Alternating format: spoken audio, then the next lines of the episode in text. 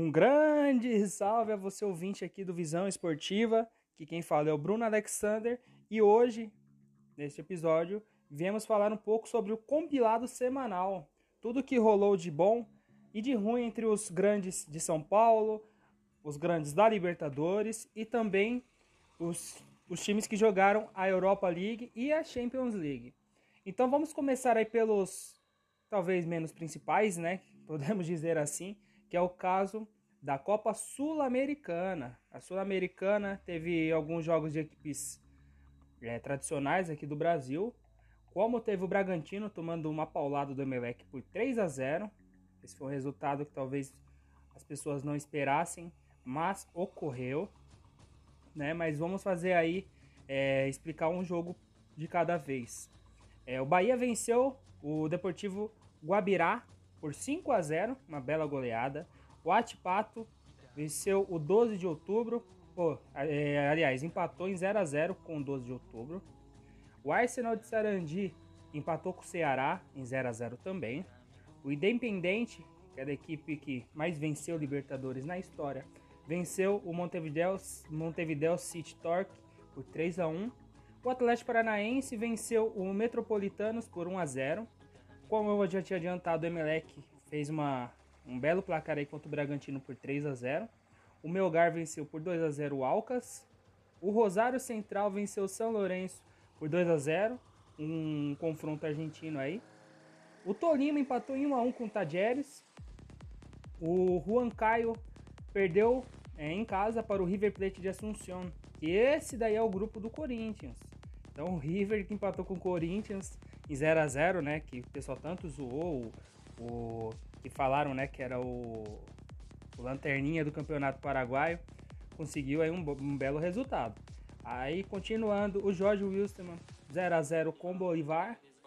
O Corinthians perdeu em Itaquera por 2 a 0 para o Penharol. É um confronto aí é, perigoso. O grupo do Corinthians não é um grupo forte, mas bem de tropeço. O Corinthians empatou em 0 a 0 com o River Plate do Paraguai no primeiro jogo e agora vem perdendo do Penharol em casa. Então vai complicar pro Coringão, hein? O New, o New Old Boys perdeu em casa para o Libertad do Paraguai.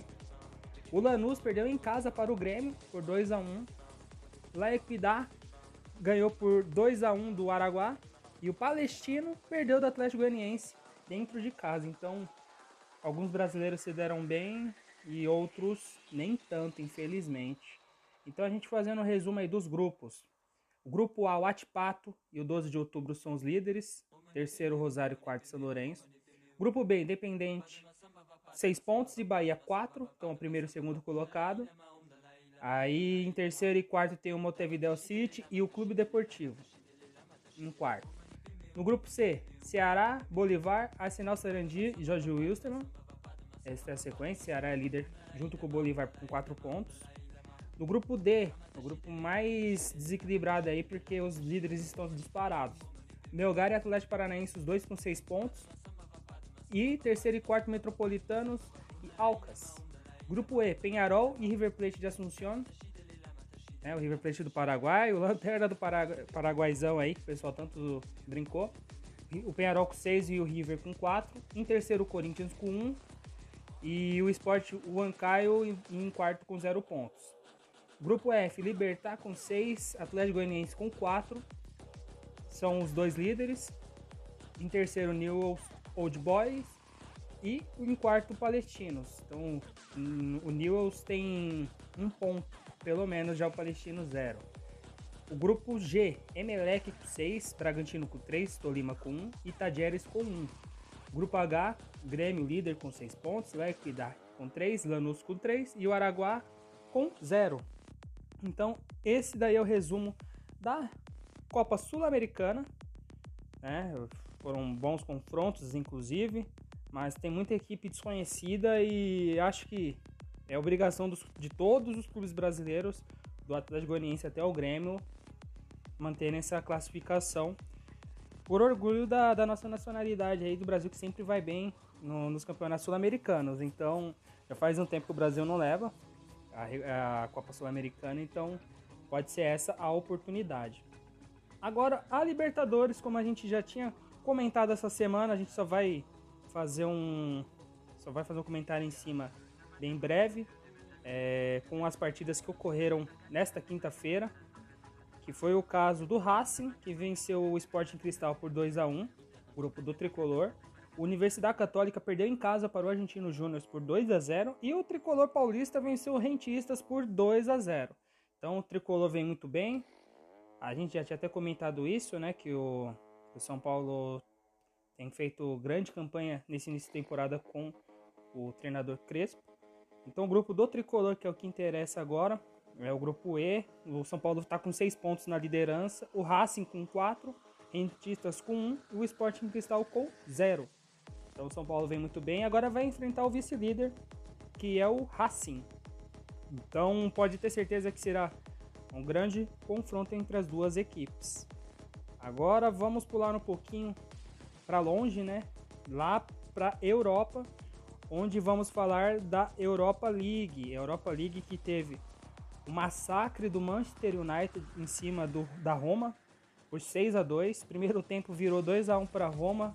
Já no segundo, o United não deu oportunidade no Old Trafford e meteu 6 a 2 sem dó sem piedade pelas semifinais. Pelo o jogo do outro lado, teve Vídea Real e o Arsenal. O Arsenal, como sempre, pipocou e perdeu por 2 a 1 o Arsenal ainda teve o Dani Ceballos expulso aos 13 do, aos 12 do segundo tempo. Então complicou mais, aí agora vai ter que decidir em Londres. E o Arsenal vem, perdendo muitos jogos em Londres. E tá quase uma missão impossível aí para o time londrino. Os jogos serão decididos na semana que vem. É, na quinta-feira, é, lá em Roma, né? Vai ter Roma e Manchester United a partir das 16 horas. E no mesmo horário, lá em Londres, terá Arsenal e Villarreal. Então, esses são os jogos finais da Liga Europa. Só para finalizar, vamos falar nada mais nada menos do que a Champions League, torneio mais importante. E teremos os dois últimos jogos aí é, da semifinal. Já que é, ressaltando que o primeiro jogo o Real Madrid empatou com o Chelsea por 1 a 1 e o PSG perdeu em casa para o City por 2 a 1 onde o Gana Gueye foi expulso. E agora o PSG precisa de ao menos dois gols para garantir a vaga na final. Então, as duas próximas partidas serão na terça-feira e quarta-feira. Na terça-feira terá o City PSG na Inglaterra e na quarta-feira Chelsea e Real Madrid na Inglaterra também.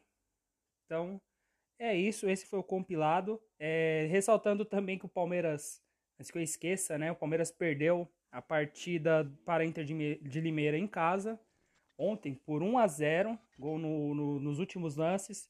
E é algo que deixou o Palmeiras, bem dizer, fora das quartas de finais do Campeonato Paulista. Isso é uma vergonha. Por mais que o Palmeiras jogue time C, D, E, F, era mais que obrigação classificar e honrar o título que venceu em 2020. Mas é isso, rapaziada. Vai ficar dica aí pro técnico Abel, o Abel Ferreira, a diretoria do Palmeiras que não vem contratando. Então tamo junto. Até semana que vem. Um abraço e eu fui, hein?